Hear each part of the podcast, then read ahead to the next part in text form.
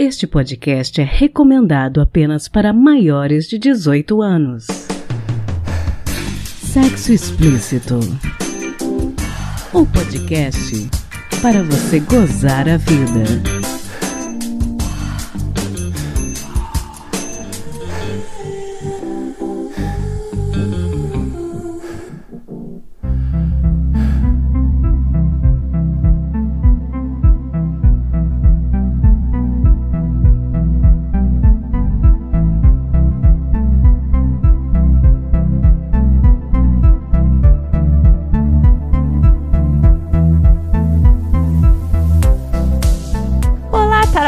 Taradinhos e taradinhas. Eu sou Priscila Armani e esse é o Sexo Explícito. Hoje nós estamos com a pesquisadora e consultora em gênero e diversidade, palestrante, advogada e apresentadora e produtora do Olhares Podcast, Aline Hack. Aline, é um prazer te ter aqui hoje no programa. Oi, Priscila, é um prazer estar aqui no Sexo Explícito. Aline, conta um pouquinho pra gente do que, que você está fazendo atualmente. Nesse exato momento, eu estou estudante.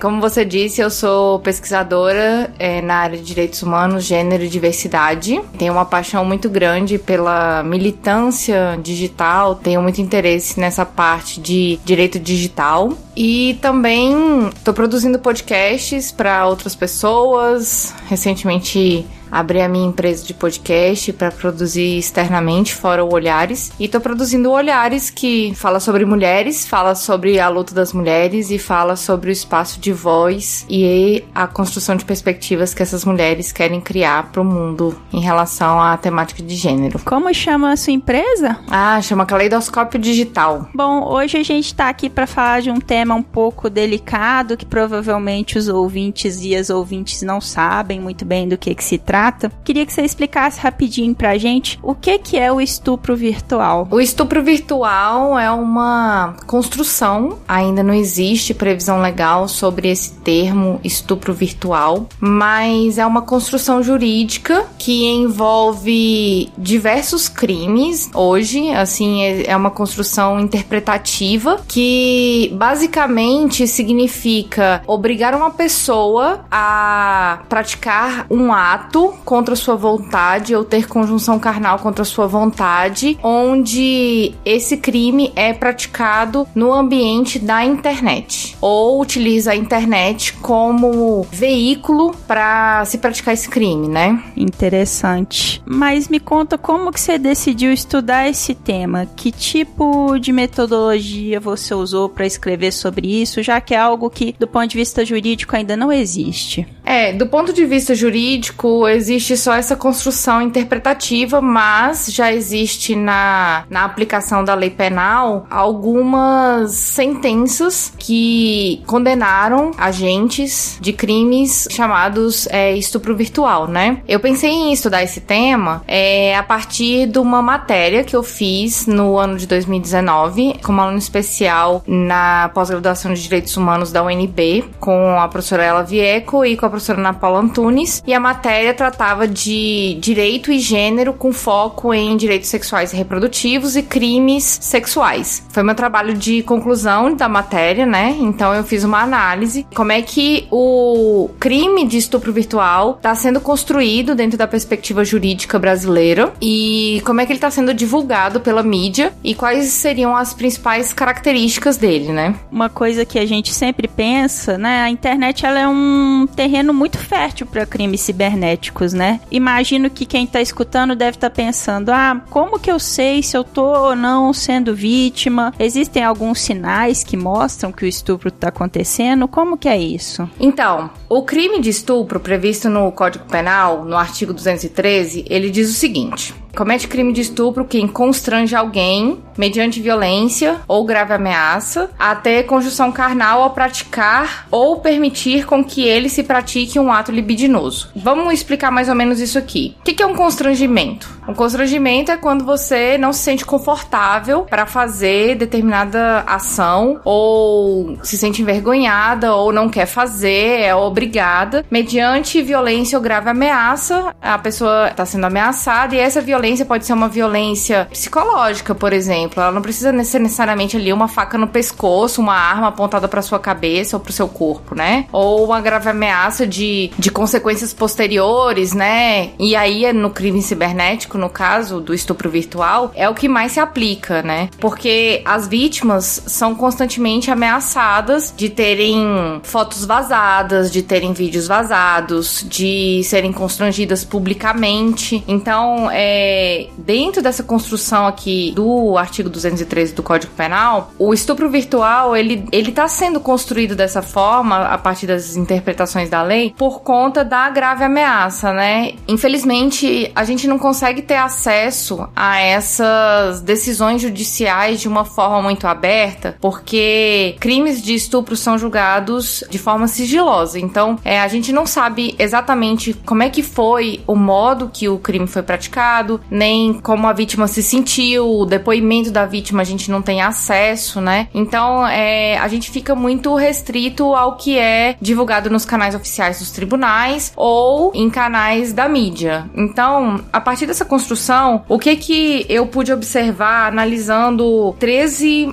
é, 13 notícias a respeito do estupro virtual desde quando ele apareceu na mídia, que foi em 2017 a ameaça, ela normalmente tem o interesse do agente do crime para conseguir mais fotos, para conseguir dinheiro. A ameaça normalmente é em divulgar os vídeos íntimos ou imagens, ou a pessoa tirou fotos sem autorização e a partir desse momento ela utiliza isso como instrumento de constrangimento. Dentro dessa característica do crime cibernético, ela pode ser caracterizada por uma pessoa que tem perfil falso nas redes sociais e aí exige que envie também fotos. Então, o constrangimento ele tá nisso. Então, a vítima ela consegue identificar que tem que estar tá presente essas duas é, situações. Primeira, a ameaça, né, ou a violência, e segundo, o constrangimento a praticar algo que ela não quer, um ato libidinoso no caso aqui, né, que é tirar fotos nuas, fazer selfie é, nua, ou enviar fotos íntimas, ou se mostrar é, numa webcam, por exemplo. Então então, esse crime acabou se construindo a partir da interpretação do artigo 213, mais para prática desses atos dentro do ambiente virtual. Então, se a pessoa ela estiver sendo constrangida de alguma forma, sendo chantageada, tudo relacionado a essa questão dos nudes, ela já pode procurar ajuda, né? Mas que tipo de ajuda que ela procura? Hoje em dia, o ideal seria ela procurar a polícia civil e se tiver uma delegacia especializada em crimes cibernéticos, procurar essa delegacia. Também é possível procurar a delegacia da infância por conta da questão da vulnerabilidade, por exemplo, se a vítima for menor de 18 anos, que é o mais comum. Dentro das notícias que eu analisei, a característica das vítimas seriam mulheres, em sua grande maioria, mas dentre as notícias havia um rapaz, um menino de 16 anos. Então é bom também avaliar qual qual é o contexto da vítima para procurar, às vezes, uma delegacia que tenha uma maior especialidade. Se a vítima é mulher, por exemplo, ela também pode procurar uma delegacia da mulher, se na cidade dela tiver essa especialidade. Então, o ideal é que se procure a Polícia Civil para fazer o boletim de ocorrência e a pessoa tenha prints, tenha é, informações sobre o perfil da pessoa que está ameaçando, né? Vale salientar, Priscila, que para ser enquadrado no crime de estupro virtual, o constrangimento ele tem que estar tá diretamente ligado à questão de um constrangimento íntimo, de um constrangimento de caráter muitas vezes sexual. Então, você obrigar uma pessoa a, sei lá, roubar dinheiro no banco ou praticar um outro crime, isso não é necessariamente caracterizado como um estupro virtual. O estupro virtual ele tem caráter de intimidade, né? Então é importante colocar esse ponto, porque várias pessoas pessoas são chantageadas pela internet. Isso é algo muito comum e tem sido praticado cada vez mais. Isso é um crime de extorsão, quando as pessoas são ameaçadas em troca de dinheiro, por exemplo, né? O estupro virtual, ele, ele é um constrangimento que faz a vítima praticar atos contra a vontade dela de cunho íntimo, normalmente sexual, contra sua vontade. Então, dentro das notícias que eu analisei, tinha desde enviar os nudes, que a gente já falou, mas tinham situações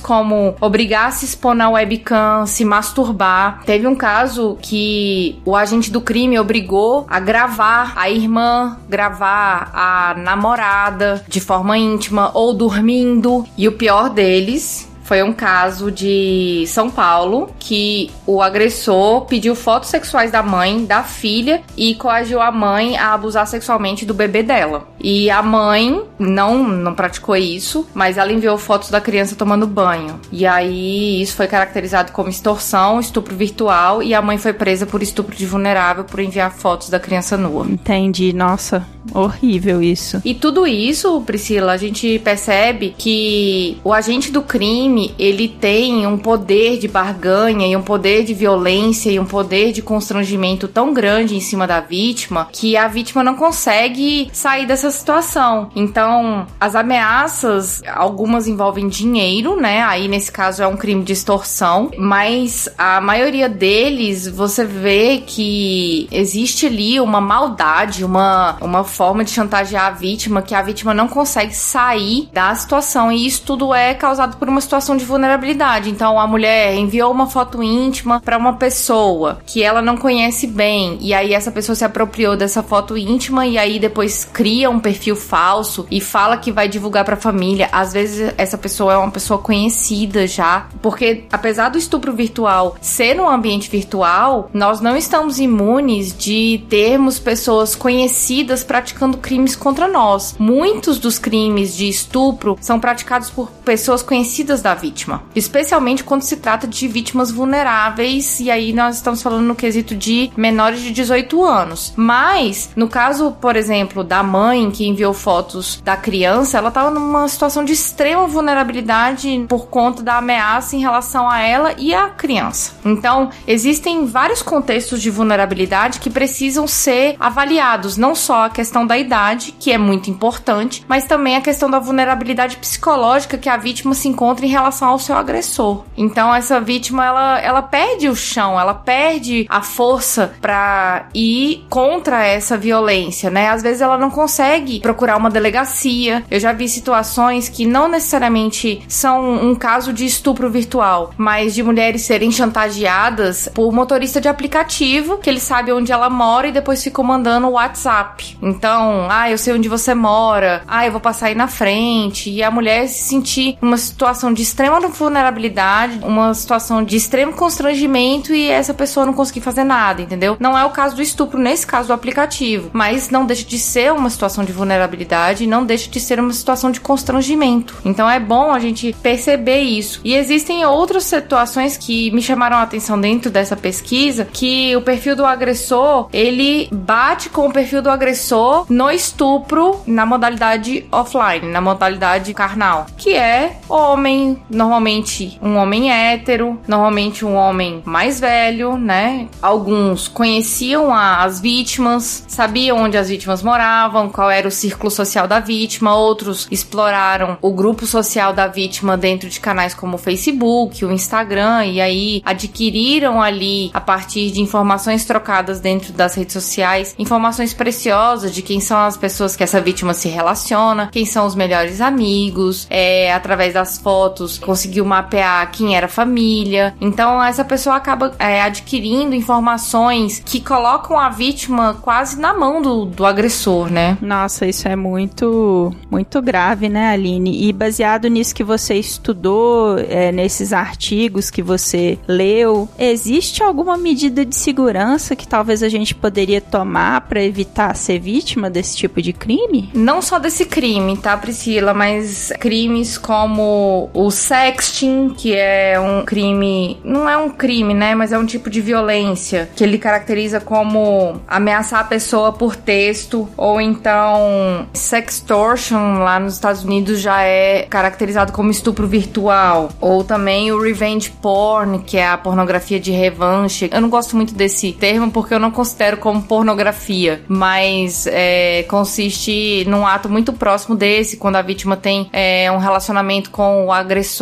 ou com a pessoa que quer chantageá-la, né? Então, a chamada pornografia de revanche é, é a situação de que você troca um nude ali com seu namorado, com seu marido, seu ex-marido, seu ex-namorado, e ele utiliza isso para divulgar para as outras pessoas como uma forma de vingança, sei lá, por você ter terminado com ele ou por você ter tido outro relacionamento ou, enfim, N motivos, né? Violência doméstica, violência dos mais diversos tipos. E também tem a situação do stalking, né? Que também é que é muito retratado no, na série You, que a pessoa fica meio que vigiando todos os canais ali e tal. Então, como é que ela pode se prevenir disso, né? Primeiro, antes de mais nada, tomar cuidado com dados pessoais frágeis, como por exemplo, nome completo, número de identidade, CPF, passaporte. Nada disso pode ser divulgado na internet número do cartão de crédito, né? São mecanismos de segurança básica dentro da internet, né? Não só para prevenir crimes como o estupro virtual, mas também todos os outros, porque dentro desses contextos você pode ser extorquido ou extorquida se a pessoa tiver esses dados mais frágeis, né? São considerados dados frágeis, dados sensíveis sobre você. Outras situações é não colocar o seu e-mail pessoal em, lugares muito públicos, né? Não divulgar e-mails publicamente ou tentar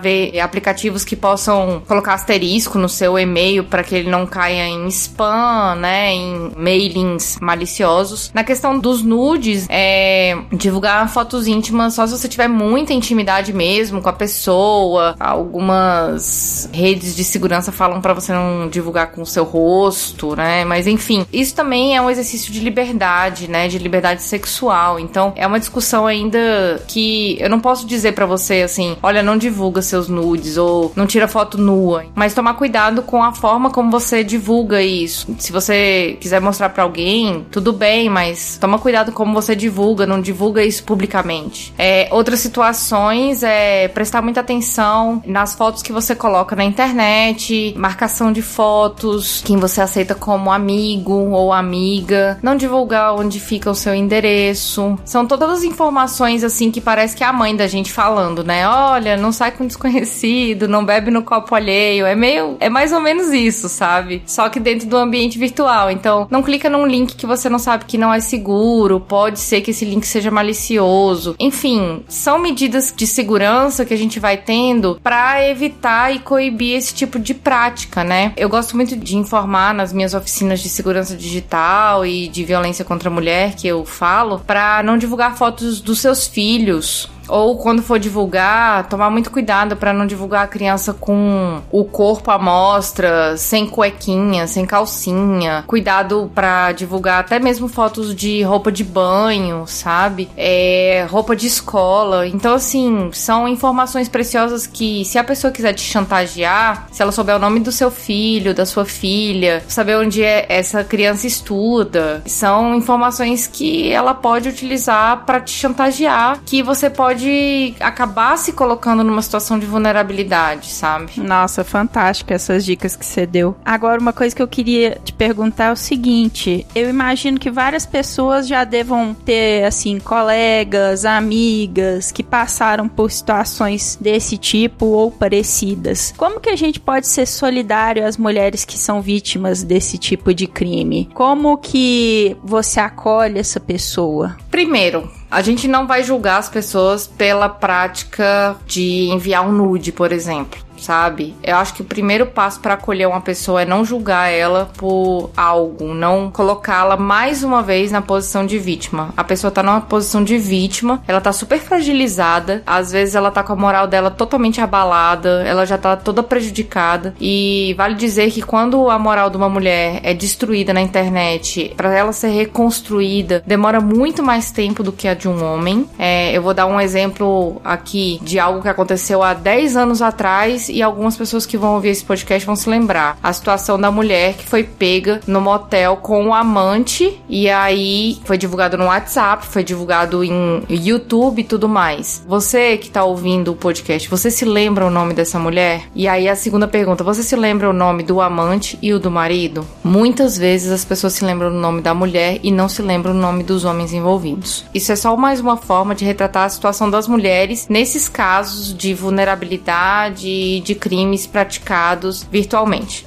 Segunda coisa, recebeu alguma informação que constrange uma mulher? Recebeu um nude, você não sabe de quem é. Você recebeu uma informação que vai prejudicar a honra dessa mulher? Não compartilhe. Por mais que você tenha coisas contra essa pessoa, não compartilhe, porque são situações sensíveis e o compartilhamento também é considerado crime. Terceiro, redes de apoio são muito importantes. Então, se você é amiga de uma pessoa dessa, ou se você não é, mas você conhece uma pessoa que pode ajudar, uma advogada ou um advogado, mas desde que seja uma pessoa com sensibilidade de gênero, que não vai colocar essa pessoa em uma situação mais vulnerável do que ela se encontra, para aconselhá-la, para acompanhar ela na delegacia, para acompanhar o processo dela. Redes de apoio virtuais, tem grupos de WhatsApp, grupos de Facebook que acolhem mulheres vítimas de crimes virtuais, que acolhem mulheres vítimas de estupro ou de assédio sexual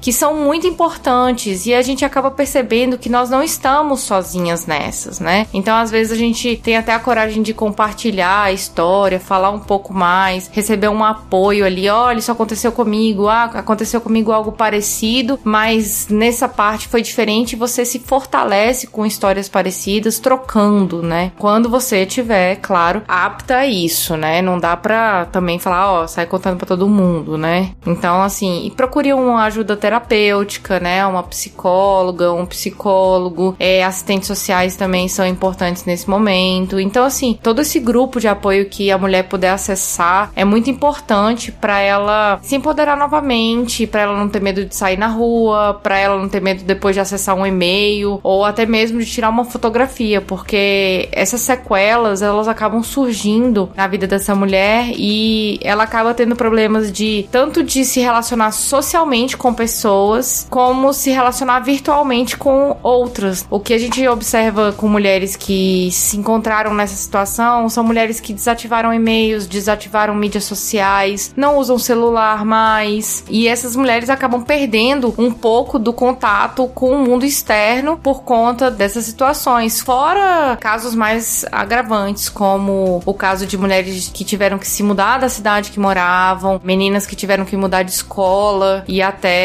pedir programa de assistência à vítima e tudo mais, né? Ter que ficar numa casa-abrigo, enfim, muitas outras coisas. Então vamos acolher as mulheres, não vamos revitimizar as mulheres, vamos ter um pouquinho de sororidade nesse momento. Sensacional esses seus conselhos. Nossa, concordo demais. Super acho que uma rede de apoio é fundamental para que essas mulheres se sintam, né, acolhidas nesse momento difícil. E às vezes as mulheres não percebem que a rede de apoio mais importante importante que ela tem tá do lado dela. Pode ser a melhor amiga dela, pode ser a irmã dela, a prima dela, a tia dela, pode ser a vizinha dela, a mãe, sabe? Tudo isso é rede de apoio. Verdade. Bom, uma coisa que eu queria te perguntar é o seguinte: antes da gente começar a entrevista, a gente estava falando um pouquinho do seu trabalho, desse trabalho que você fez, né, sobre estupro virtual. Agora, você chegou a mencionar que existe um projeto de lei tramitando, né, nesse sentido. De fato, existem alguns projetos, né, alguns projetos que falam sobre crimes virtuais. Na verdade, é, existe um esforço da Câmara em trabalhar essas novas modalidades de crimes que são praticadas nos ambientes virtuais. E, de novo, volto a dizer: os crimes praticados nos ambientes virtuais já existem. Eles só mudaram o local onde estão sendo praticados. Então, na verdade, são crimes que precisam de adaptações, normas que precisam de adaptações para incluir a forma como ele está sendo praticado, né? Então existe o projeto de lei que já virou lei, que foi a lei Carolina Dickman, né? Que fala sobre o roubo de imagens íntimas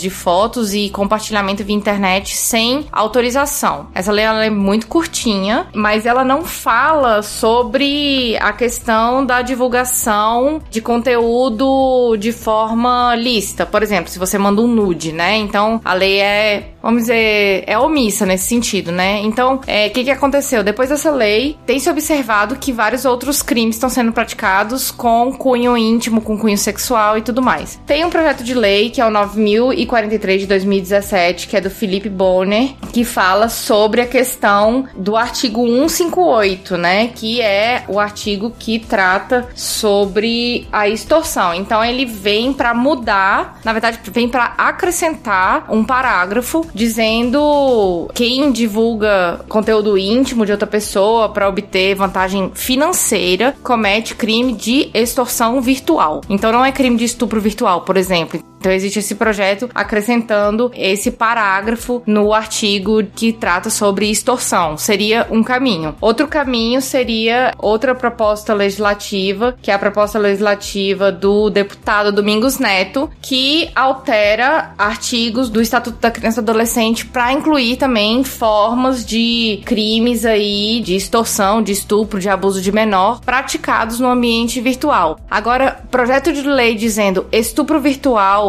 em pessoas maiores de 18 anos ainda não tem, assim, até a data que eu fiz a pesquisa, né, que foi em novembro do ano passado. No exato momento, eu acredito, Priscila, que seja muito difícil se debater e tornar essa questão algo debatido de uma forma muito ampla ou então que gere algum tipo de clamor público, a não ser que aconteça igual aconteceu com a atriz Carolina Dickman e aí isso foi pra mídia e tudo mais, porque hoje a gente tá dentro de uma realidade que é um Congresso extremamente moralista. E debater uma proposição legislativa que fala: olha, se eu enviei um nude e o cara tá querendo extorquir dinheiro de mim, provavelmente a Câmara vai dizer: olha, minha amiga, você enviou nude, isso é problema seu. É, é só uma análise mesmo de como tá o Congresso e a expectativa que nós não podemos ter, sabe? Se acontecer dessa alteração legislativa de incluir esses meios virtuais como práticas de crimes como estupro seria de grande valia para as mulheres, mas já está sendo tão difícil legislar sobre assédio sexual no ambiente de trabalho ou em transportes públicos que eu acredito que esse vai ser mais um tópico para nós mulheres e o feminismo e os movimentos sociais debaterem, porque os crimes estão apenas se atualizando, né? Então a gente precisa prever, a gente precisa pensar nessas modalidades, a gente precisa construir esse conhecimento a partir de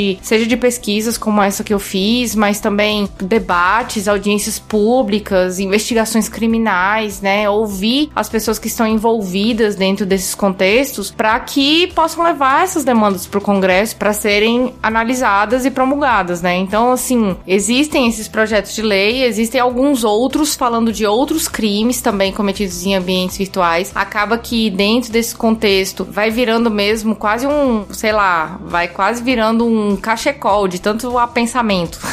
um cachecol de projetos de leis. Que o pessoal vai achando que tudo tem correlação, tudo tem correlação, mas no final a lei que prevalece é, é a lei de maior força e eu acredito que o que tem mais chance de passar é a questão da alteração do Estatuto da Criança e Adolescente para acrescentar esses crimes, né? Porque, como eu voltei a dizer, o Congresso é muito moralista e quando envolve situação de vulneráveis, e aí nesse caso vulneráveis eu tô falando de menores de 18 anos, e pessoas com deficiência e, e outras situações, o Congresso ele aceita melhor essas alterações legislativas para proteger essas pessoas. Aline, a gente costuma concluir as entrevistas pedindo aos especialistas um conselho para gozar mais a vida. Pensando em tudo isso que a gente conversou hoje, tendo em vista né, a questão da vulnerabilidade da mulher na internet, qual conselho você daria, especialmente para as nossas ouvintes, para elas gozarem mais a vida? Ai, dentro desses contextos e falando como uma especialista na área de gênero, com uma pessoa que acredita que é possível coisas boas, eu diria que um bom conselho para gozar a vida seria mais offline, menos online. Porque eu tenho percebido que a gente tá perdendo muito o contato com as pessoas, a gente tá perdendo muito o diálogo, a gente tá perdendo muito essa possibilidade de dividir coisas e sentir um frio na barriga na hora de falar alguma coisa que a gente tem medo, ou tem receio, ou é um segredo. E eu acho que quando a gente fala isso num ambiente offline, eu acho que tem uma, uma pitadinha, assim, uma picância, sabe? Ela tem ali um, é, um temperinho básico, assim, pra vida. Então, eu acho que esse seria o conselho que eu daria. Fantástico, achei excelente conselho, concordo demais. Aline, deixa suas redes de contato pra gente, onde que a gente te acha na internet? Tem, pra quem quiser saber um pouquinho do meu trabalho, saber um pouquinho mais do que eu faço, o Olhares Podcast tá em todos os canais, como Olhares Podcast, tá lá no Instagram, no Twitter, Facebook, tá disponível também em todas as redes de distribuição de podcast, Spotify, Deezer, iTunes. Agora, quem quiser saber um pouco mais do que eu faço, para além do Olhares, eu também falo muito, dou muitas opiniões no Twitter e minha arroba lá é advogada cansada. Eu também tô no LinkedIn, eventualmente eu escrevo também algumas coisas lá no LinkedIn sobre gênero, sobre diversidade, então quem quiser acompanhar é só entrar lá no LinkedIn, procurar a Aline Hack, que eu sou facilmente encontrável lá. Sensacional, Aline, muito obrigada por você ter tirado um pouquinho do seu tempo. Eu sei que você é uma pessoa muito ocupada, que você tá, né, com mil coisas planejadas, então valeu demais por ter tirado um tempinho para conversar com a gente. Ah, que isso, Priscila, é sempre um prazer estar compartilhando conhecimento com você, com todas as mulheres podcasters, para falar sobre gênero, para falar sobre proteção da mulher, para falar sobre essas questões sensíveis que podem ajudar as mulheres de alguma forma. Eu tô sempre disponível.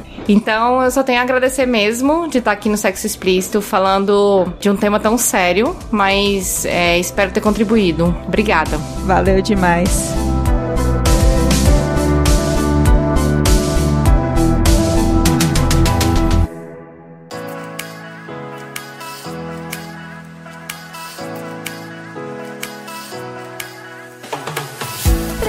A primeira pesquisa com ouvintes do podcast Sexo Explícito. Vai lá em bit.ly barra pesquisa bit.ly barra pesquisa, tudo junto, e preenche essa pesquisa que é para eu te conhecer melhor e a sua voz ser ouvida. Me ajude a fazer um podcast cada vez mais inclusivo. O link da pesquisa também vai estar no Instagram do podcast, que é o arroba Sexo Explícito Podcast.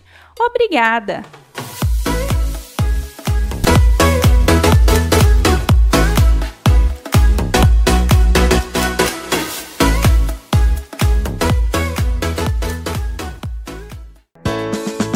Se toca.